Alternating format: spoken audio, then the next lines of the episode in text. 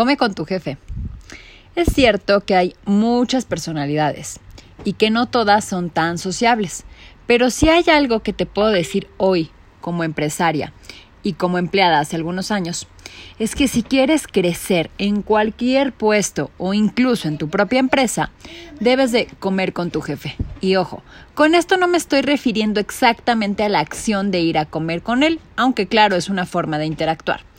Me refiero a que debes dejar de tenerle miedo a tu jefe o a tu jefa y acercarte a él para saber qué piensa, cómo llegó a donde está, cuáles han sido sus errores, sus más grandes aciertos, qué puedes imitar, qué puedes aprender, qué puedes evitar, para que puedas crecer. La mayoría de los empleados guardan una línea de respeto y la voy a entrecomillar. Si es respeto está bien, pero muchas veces enmascaran su falta de confianza para interactuar con un falso respeto. Además de que carecen de temas de conversación distintos al tema laboral. Les da miedo quedarse con su jefe a solas porque no saben de qué hablar. Si él les pregunta sobre sus gustos y opiniones en temas diferentes al trabajo, se bloquean y prefieren evitar a toda costa esos momentos en los que pueden quedarse a solas y conversar. Son esas típicas personas que si se topan al jefe de una empresa grande en el pasillo es buenas tardes y huyen, ¿no? No, no se detienen a conversar si se encuentran, porque una maquinita de café y se encuentran, ay, buenas tardes, solo pasaba de rápido y van, se van. Entonces, ahí hay que tener cuidado con esas actitudes. También sé que está el otro lado de la moneda. Jefes que son inaccesibles, que jamás se prestan para hablar con ellos, aun cuando tengan las habilidades para hacerlo. Pero déjame decirte que aún así siempre te están observando o te estamos observando. Si encuentran algo valioso que ver, claro, obviamente, ¿verdad? Aunque parezca que te ignoran, te observan y saben de ti más de lo que te imaginas. Si yo te contara cuántas em, superiores a mí en mi carrera aparentemente no me, no me hacían caso o aparentemente no convivían porque eran de este tipo de, de, de, personas que no conviven realmente, que son muy cerradas, que tienen un círculo muy, muy, muy cerrado de la gente con la que hablan. Pero sabían muchas cosas de mí, sabían cómo me comportaba, veían, me observaban. Entonces, aunque no platiquen contigo, te están observando si vale la pena, si hay algo que ver. Desde niña siempre he sido muy sociable. Solo tengo que decir que en algún momento de mi vida pasé por una etapa en la que era demasiado introvertida para mi gusto.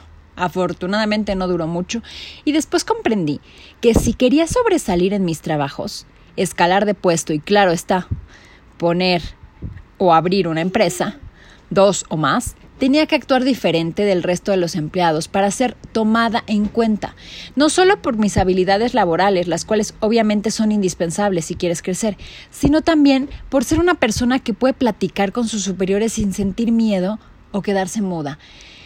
Tus jefes, tus superiores tienen que ver en ti potencial, para que interactúes con, con, los clientes, para que te lleven a reuniones de negocios. Si tú jamás les haces ver quién eres, nunca puedes proyectar tus habilidades sociales con ellos, ¿cómo ellos van a poder ver en ti eso y cómo vas a poder generar una oportunidad? Así que quiero compartirte tres tips para que de una vez por todas dejes ese miedo a tus jefes atrás y pueda ser tomado en cuenta para una promoción, un cambio de área, una propuesta de sociedad y mil oportunidades más. Estos tres tips no son los únicos, sino te voy a decir que si lo sigues, wow, ya vas a conseguir lo que quieres y lo que anhelas y el puesto y el ascenso y todo. Pero son la base para que inicies.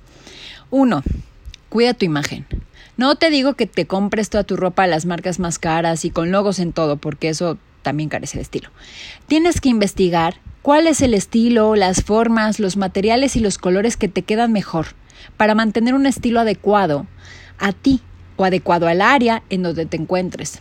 El traje sastre o la corbata pues siempre se van a ver bien, pero si es lo único que conoces para un estilo formal, es mejor que te suscribas a alguna revista de moda, veas videos en YouTube o acudas con un experto de imagen.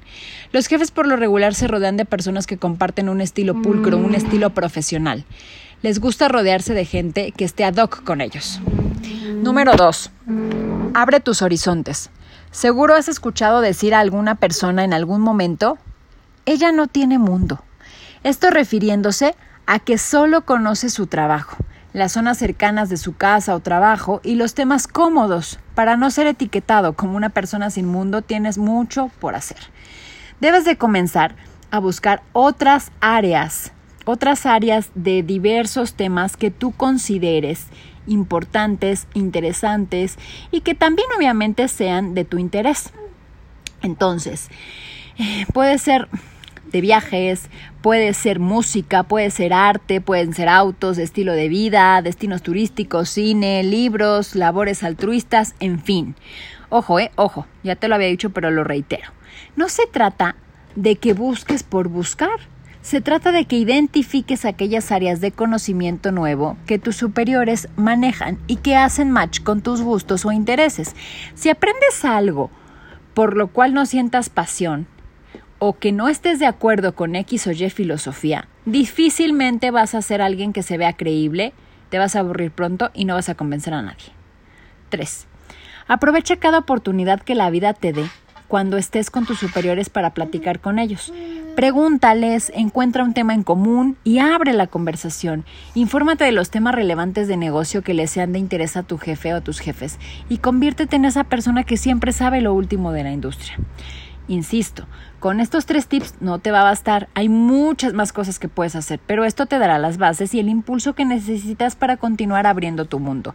Tus habilidades sociales, claro, aceleran el camino y esto te va a llevar directo a tu objetivo. Deseo que tengas una increíble semana y por favor no te quedes en las sombras. Decídete, toma acción y cambia tu vida profesional para bien. Mi nombre es Cintia Dorantes y nos escuchamos en el siguiente podcast. Bye bye.